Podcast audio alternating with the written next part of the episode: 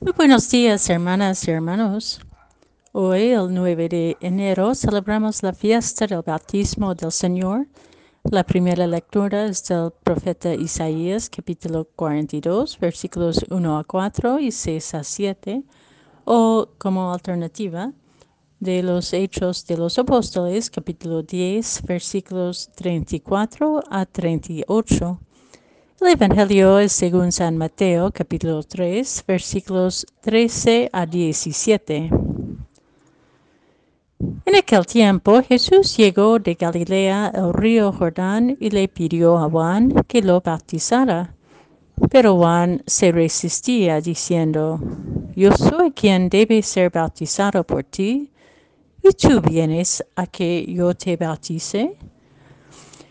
Jesús le respondió, Haz ahora lo que te digo porque es necesario que así cumplamos todo lo que Dios quiere. Entonces Juan accedió a bautizarlo. Al salir Jesús del agua, una vez bautizado, se le abrieron los cielos y vio el Espíritu de Dios que descendía sobre él en forma de paloma, y oyó una voz que decía desde el cielo, Este es mi Hijo muy amado, en quien tengo mis complacencias.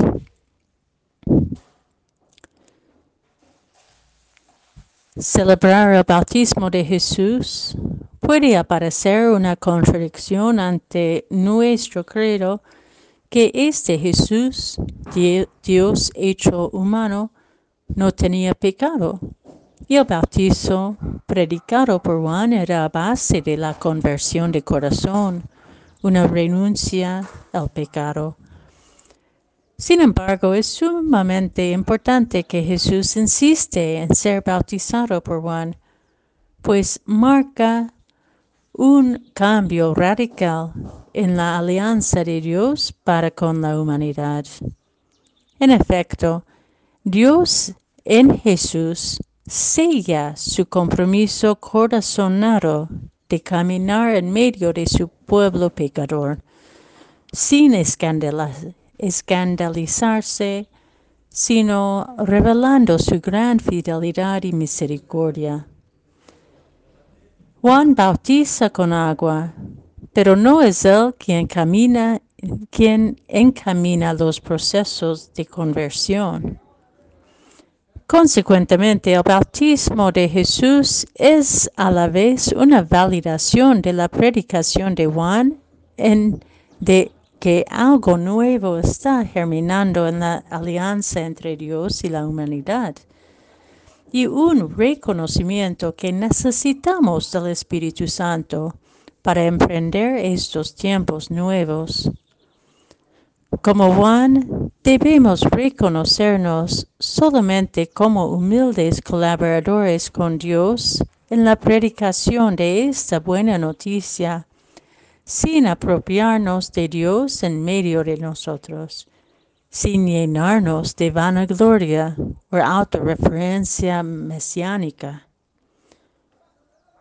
Jesús es bautizado por Juan pero es el Espíritu de Dios quien le unge para su misión de hacer el bien, curar enfermedades, liberar a las personas esclavizadas por el poder y el mal, promover de manera perseverante y pacíficamente la justicia fiel a la alianza de Dios para con su pueblo la justicia es una reparación de relaciones, una restauración relacional para que cada una y cada uno tengamos vida, para que todos y todas vivamos plenamente en igualdad, en dignidad, en una escucha mutua y búsqueda común de armonía y paz y reconciliación que sea así, que nosotros y nosotras, bautizados en Cristo y compartiendo su Espíritu, seamos ahora testigos de este mensaje vivo en nuestro mundo tan herido por la división y afán por poderes que no nos corresponde.